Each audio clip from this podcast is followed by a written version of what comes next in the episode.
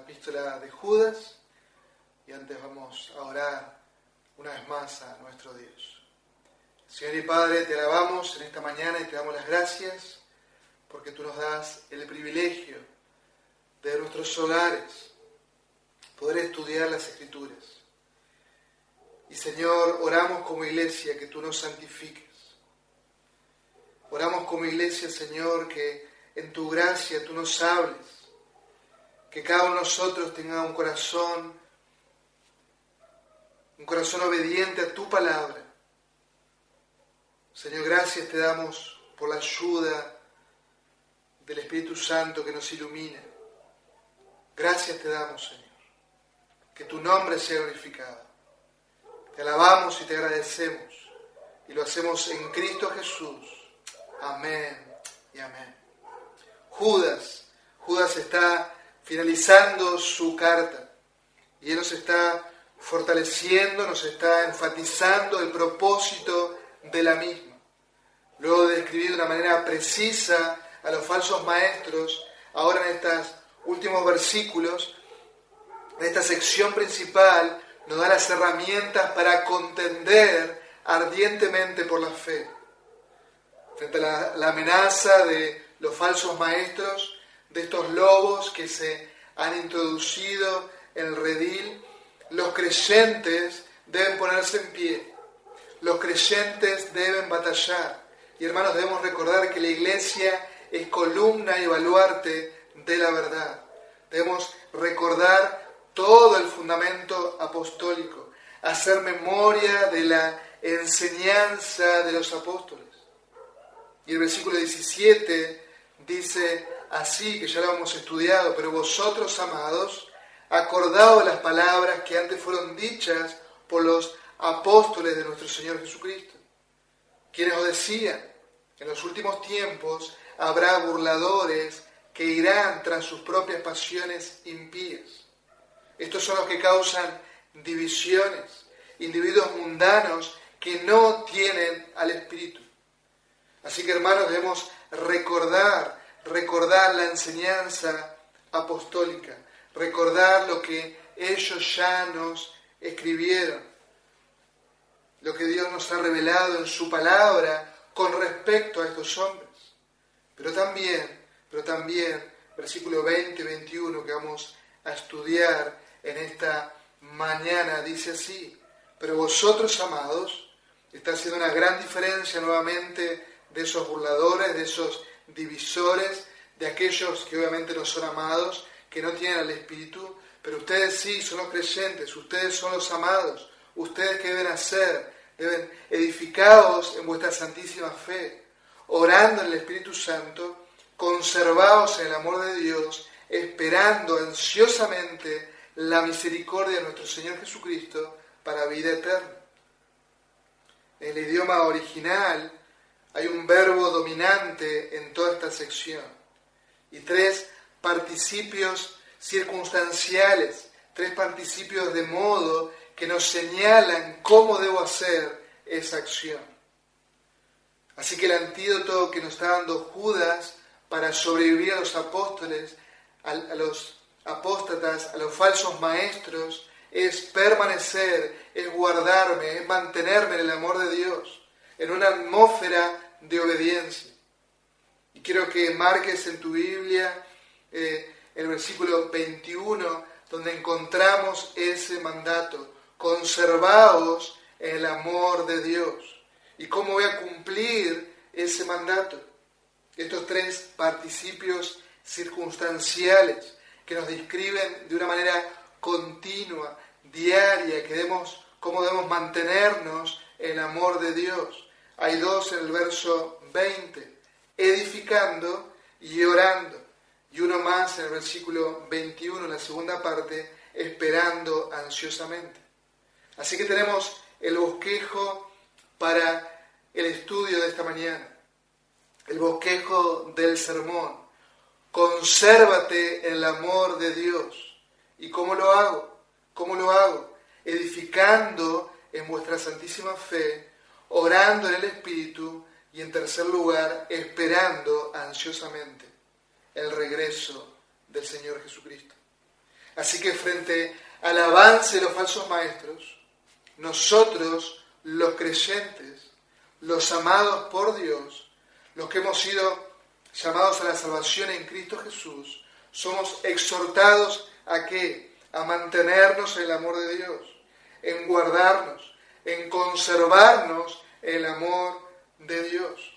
En otras palabras, es vivir en la atmósfera del Evangelio, entendiendo que es el ápice del gran amor de Dios, las buenas noticias de salvación en Cristo Jesús, nuestro Señor. Es un permanecer mirando la cruz, es mantenernos cerca de la llama del Evangelio, es contemplar al Señor Jesucristo, contemplar su obra, contemplar su vida perfecta, contemplar su muerte, su resurrección. Es un mantenernos en su victoria, donde nosotros podemos vivir en victoria. Guardarme en el Evangelio. Es recordar que el Evangelio que me salva también es el Evangelio que me santifica. Que nosotros los creyentes hemos crucificado la carne, hemos crucificado al mundo es un recordar que el Evangelio es poder de Dios para salvación. El Evangelio es el que me guarda de la apostasía. Por eso dice, consérvense, conservaos el amor de Dios. Judas usó este verbo en el inicio de su epístola, en el versículo 1 describiendo allí a los destinatarios de su carta, los llamados, amados en Dios Padre y guardados para Jesucristo. Los que son llamados a la salvación son amados y guardados para siempre en Él. Él ya nos compró. Pero ahora Judas nos habla no de la perspectiva del Señor, de ese cuidado de que somos guardados, sino de nuestro esfuerzo en mantenerme, en guardarme, en vivir en esa disciplina piadosa, en esa santificación progresiva. En palabras del apóstol Pablo, en esa condición en la cual golpeo mi cuerpo, en la cual lo hago mi esclavo, en la cual corro bien la carrera de la fe, en que me disciplino para no quedar descalificado. No me esfuerzo para ganar la salvación, pero me esfuerzo, sí, en esa disciplina espiritual, en esa disciplina piadosa, porque le amo, porque le amo. Si hemos de luchar y si hemos, si hemos de sobrevivir a la apostasía, debemos amar a Dios por sobre todas las cosas. Y ese amor claramente se traduce en obediencia. Se traduce en obediencia. El Señor Jesucristo en Juan 14, 15 dice, si me amáis, guardaréis mis mandamientos. En versículo 21 de ese mismo capítulo dice, el que tiene mis mandamientos y los guarda, ese es el que me ama.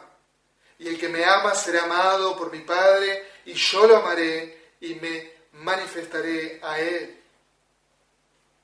El versículo 23 de Juan 14 dice, si alguien me ama, ¿qué va a hacer? Guardará mi palabra.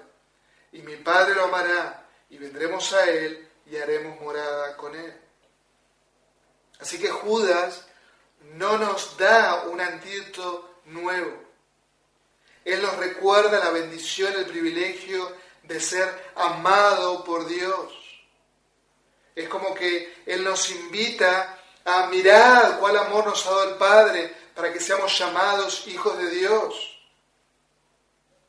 Y al mismo tiempo poder corresponder en amor, en guardar sus mandamientos. Cada uno de nosotros antes de Cristo estábamos como, estábamos muertos en nuestros delitos y pecados. Y fue Dios quien tuvo misericordia de nosotros. Él nos buscó, Él nos salvó. Él hizo de nosotros una cirugía al cielo abierto, cambiando nuestros corazones, dándonos corazones nuevos ahora que le amen, dando un corazón que late para Él, quitando para siempre ese corazón de piedra. Debemos recordar, hermanos, que eh, el Señor Jesucristo dejó las 99 y nos buscó a nosotros, te buscó a vos, quienes estábamos perdidos. Él nos rescató. Él nos rescató. Él nos amó. Él nos compró. Y ahora estando en Cristo, el amor de Dios ha sido derramado en nuestros corazones. Y no hay nada ni nadie que pueda separarnos del amor de Dios que es en Cristo Jesús, Señor nuestro. Pero tampoco no hay nada ni nadie que pueda hacer que nosotros, los creyentes, dejemos de amarle a Él. Él cambió nuestras vidas para siempre. Somos suyos. Pero esta verdad gloriosa de que somos amados no anula la realidad de que nosotros, nosotros ahora, no solo que le amamos, sino que debemos ocuparnos en nuestra salvación, en nuestra santificación, con temor y temblor. Y no es posible permanecer en el amor de Dios en una esfera de desobediencia. Es como querer edificar una casa sin ningún tipo de material. No se puede, es imposible. La vida del cristiano genuino se caracteriza ¿por qué? por un caminar en obediencia, por un caminar en amor. No de una manera perfecta, pero sí un estilo de vida que refleja a Cristo. Donde se pueden, haber, donde se pueden ver frutos de arrepentimiento, donde se pueden ver frutos de obediencia. Nuestros corazones, ahora en Cristo, tienen nuevos deseos, tienen nuevos afectos. Ya el poder dominante en nosotros no es el pecado, ahora es Cristo, es la vida del Espíritu, es la vida del Espíritu. Así que, amados hermanos, si hemos de pelear la buena batalla de la fe, si hemos de contender ardientemente por la fe, no lo haremos desde la comodidad, no lo haremos desde la pereza, no lo haremos desde el desconocimiento bíblico, siendo presas fáciles de los falsos maestros. No podemos decir que amamos a Dios y vivimos en un desconocimiento de su palabra, de sus mandamientos. No podemos decir que amamos a Dios y vivimos ajenos a la iglesia que nuestro amado Salvador compró con su propia sangre. No podemos decir que amamos a Dios y no me ocupo de mi santificación y no me ocupo de la santificación del resto de mis hermanos. Debemos recordar, amada iglesia, que el contender por la fe es un llamado, una exhortación a toda la iglesia.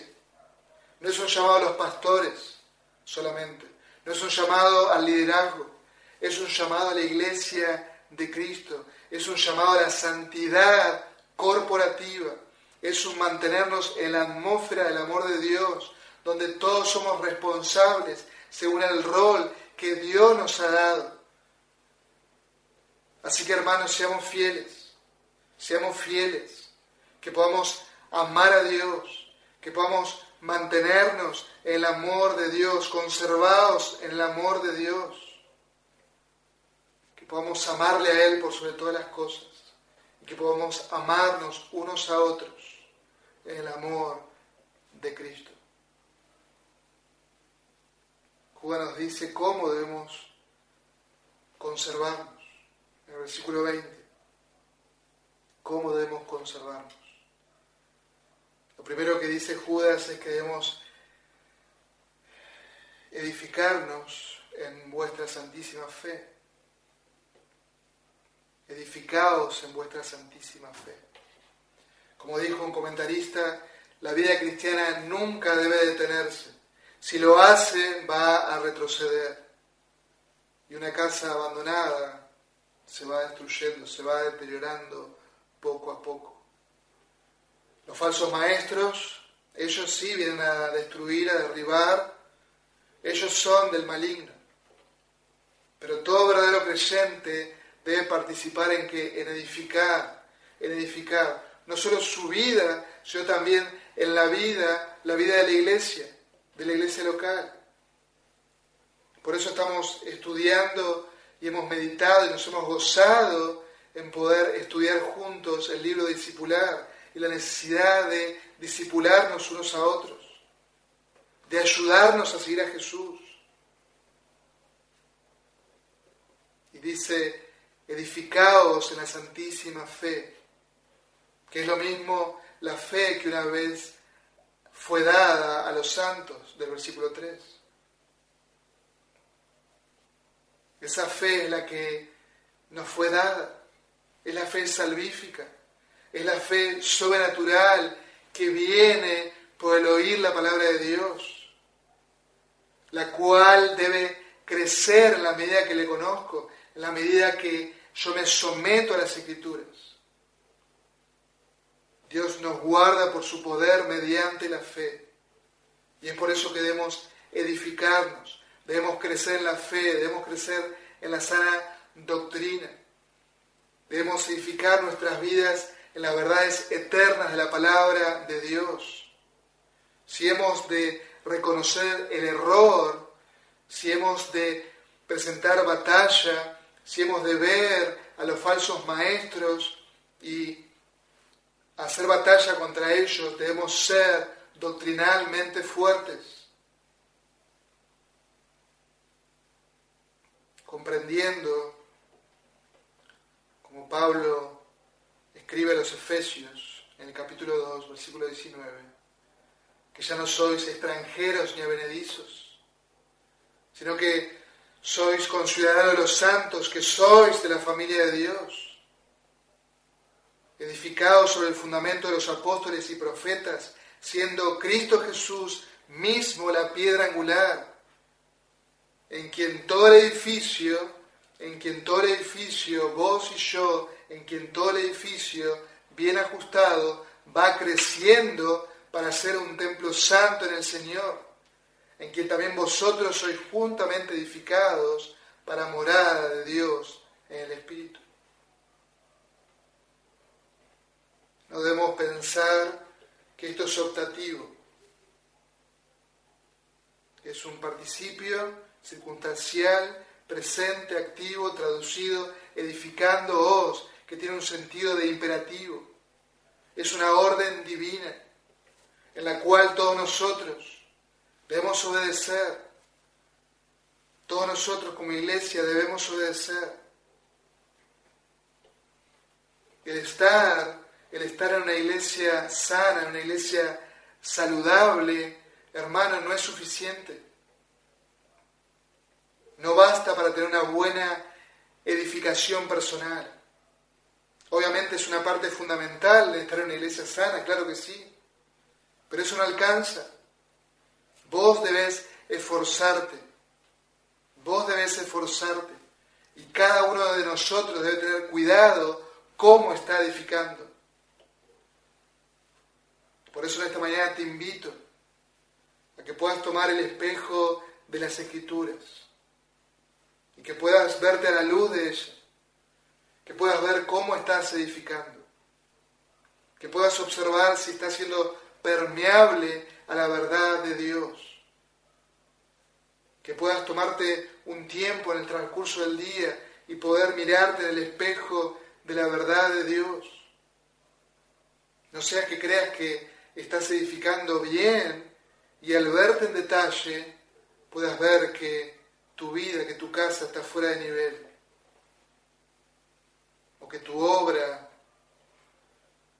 tu vida espiritual se ha detenido. La edificación personal de la que Judas está hablando aquí consiste en aplicar a nuestra vida las enseñanzas de la palabra. No puede haber crecimiento si no hay obediencia, si no me guardo en el amor de Dios. la realidad es que para edificar debemos que hacer primero limpiar, acondicionar el terreno como Pedro lo escribe en su primera carta, en el capítulo 2. Debemos desechar toda malicia, todo engaño, hipocresía, envidia, toda difamación. Y dice Pedro, desead como niños recién nacidos la leche pura de la palabra, para que por ellos crezcáis para salvación. Si es que habéis probado la benignidad del Señor. Y viniendo a Él como una piedra viva, desechada por los hombres, pero escogida y preciosa delante de Dios. También vosotros, como piedras vivas, sed edificados como casa espiritual para un sacerdocio santo, para ofrecer sacrificios espirituales aceptables a Dios por medio de Jesucristo. Edificaos en vuestra santísima fe. ¿Cómo me guardo en el amor de Dios? Edificándome en la santísima fe. En segundo lugar, dice orando en el Espíritu Santo. Un creyente que, que vive en la verdad de Dios también vivirá de rodillas, en una dependencia total del Señor, orando en sus fuerzas en busca de la sabiduría celestial. Y quiero que noten allí el contraste, el contraste que hay con los falsos maestros, versículo 19 Judas dice que no tiene el Espíritu. Pero el creyente genuino que hace, él ora en el Espíritu Santo. Y qué gozo saber que podemos disfrutar de la tercera persona de la Trinidad, el Espíritu Santo. El Espíritu Santo. Que nunca estamos solos. Nunca estamos solos. Él está con nosotros, Él está en nosotros el Consolador, el Espíritu Santo. Somos templo del Espíritu Santo. Él nos ha sellado para el día de la redención. El apóstol Pablo en Efesios capítulo 6, versículo 18, hablando de, en el contexto de la batalla espiritual y de que debemos tomar de, de la armadura de Dios, él dice, con toda oración y súplica, orar en todo tiempo en que en el Espíritu. Y así velar con toda perseverancia y súplica por todos los santos. El Espíritu Santo que nos dio vida para que podamos creer en la regeneración, para que podamos responder al llamado eficaz del Evangelio. Y siendo creyentes, el Espíritu nos guía en nuestra lucha contra el pecado para poder vivir mortificándolo y nos guía a orar conforme a la voluntad de Dios. Él nos guía a orar. En Romanos 8:26 encontramos esta verdad que dice el Espíritu nos ayuda en nuestra debilidad. No sabemos orar como debiéramos, pero el Espíritu mismo intercede por nosotros con gemidos indecibles.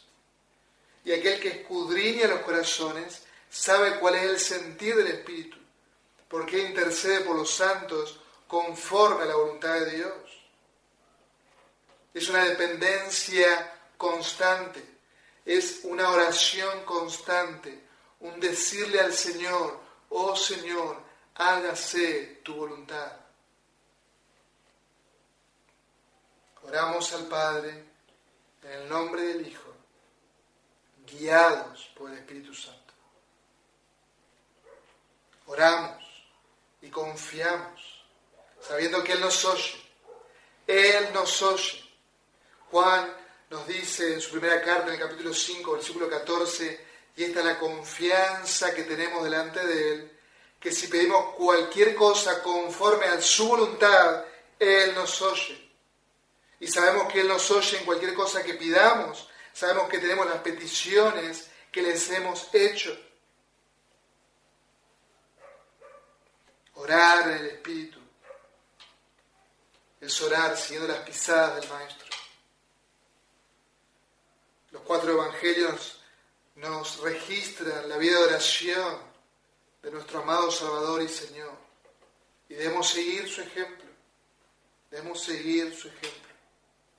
Así que, amada iglesia, que podamos vivir en esa atmósfera del amor de Dios, orando en el Espíritu, sometiéndonos a Él, dependiendo de su sabiduría, buscando hacer su voluntad y confiando en su poder, en su poder.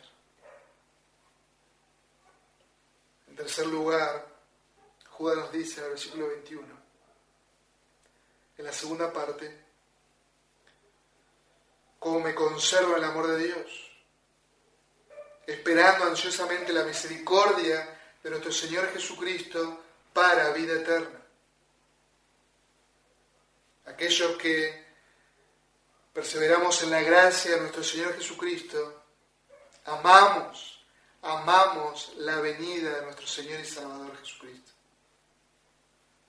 Como dijo un comentarista, si los fieles han de guardarse el amor de Dios, deben aguardar continuamente la venida de su Señor. Para nosotros, su venida significa esperar en su misericordia. Para los falsos maestros, como ya hemos visto, les espera una segura condenación. A nosotros los creyentes nos introducirá en la vida eterna, a ellos en el fuego eterno.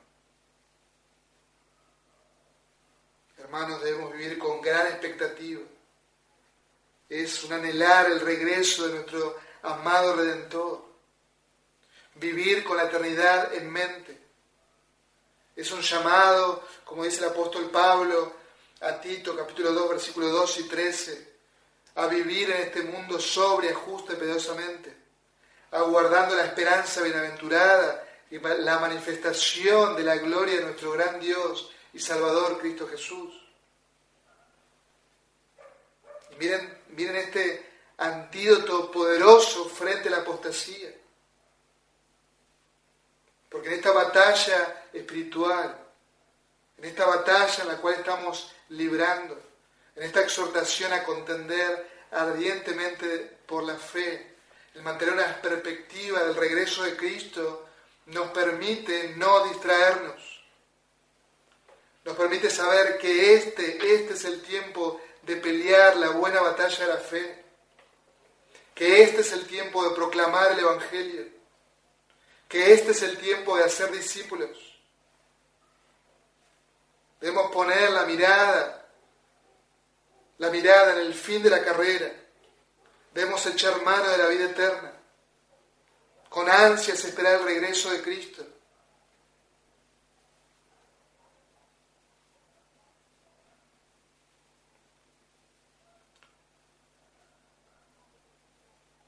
Dice Juan, sabemos que cuando Él se manifieste, seremos semejantes a Él, porque le veremos tal como Él es. Y todo el que tiene esta esperanza puesta en Él, se purifica a sí mismo, así como Él es puro. Conservados en el amor de Dios conservados el amor de Dios. ¿Y cómo me conservo? Esperando, esperando ansiosamente la misericordia de nuestro Señor Jesucristo para vida eterna. Como señala el pastor MacArthur en su comentario, en ese gran día futuro, todos los que hemos confiado en Él, experimentaremos la misericordia final de Cristo. Disfrutaremos la plenitud de la vida eterna cuando vivamos la resurrección y glorificación de nuestros cuerpos.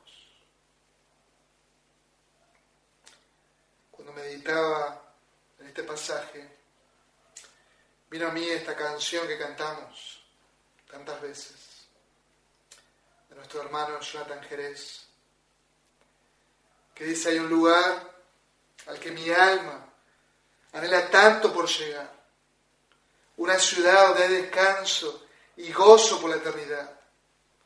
Sé que pronto allá estaré y con mis ojos yo veré aquel que vino a rescatarme para llevarme allí con él. esperamos ansiosamente el regreso de nuestro amado Salvador, el Señor Jesucristo. Amada Iglesia, un mandato, un mandato a conservaros el amor de Dios, un mandato que requiere diligencia, perseverancia, sobreviviendo así a los falsos maestros, tomando todos los recursos que Dios ya nos dio. Él nos dio de su palabra para poder edificarnos, Él nos dio la oración, el acceso directo por medio del Señor Jesucristo, para que podamos orar en el Espíritu, y Él nos ha dado esta esperanza viva. Así que tenemos todos los recursos, que podamos vivir en obediencia, que podamos vivir en esta atmósfera del amor de Dios, que podamos conservados en el amor de Dios. Que el Señor bendiga su palabra en esta mañana. Que el Señor les bendiga, amada iglesia. Oremos a nuestro Dios. Oh Señor y Padre, alabamos tu nombre y te damos las gracias, Señor, por esta tu palabra. Y queremos orar en esta mañana agradecidos. Agradecidos porque somos guardados por tu poder mediante la fe. Y te damos las gracias, Señor, porque tú siempre nos escuchas. Y hoy venimos a ti. Hoy venimos a ti observando nuestra debilidad. Y venimos a ti, oh Señor. Aumentanos la fe. Aumentanos la fe. Señor mi Padre, fortalécenos en el hombre interior por tu Espíritu. Que podamos vivir en esta atmósfera del Evangelio. Que podamos vivir el Evangelio. Señor y Padre, gracias, gracias te damos por el Consolador, el Espíritu Santo. Gracias por su guía. Gracias porque Él nos ilumina para comprender tu verdad. Gracias porque Él nos ayuda a orar en tu voluntad. Te damos gracias, Señor, por esta esperanza bienaventurada. Te damos gracias, Señor, por ese día glorioso que veremos a nuestro amado Señor y Salvador, Jesucristo, a quien amamos sin haberle visto, pero que pronto volverá por nosotros. Oh Señor, gracias te damos. Fortalece a tu pueblo, a tu iglesia, que podamos obedecer tu palabra, que podamos ser esa tierra fértil, donde la semilla cae y lleva fruto en abundancia para tu gloria, Señor. Permítenos en esta mañana y en esta semana que estamos comenzando poder proclamar con fidelidad el Evangelio. Que tu nombre sea glorificado, Señor. Te alabamos, oh Dios, y te damos las gracias. Lo hacemos en Cristo Jesús, nuestro Señor. Amén y amén. Que el Señor les bendiga, amada iglesia. Que Dios bendiga su palabra.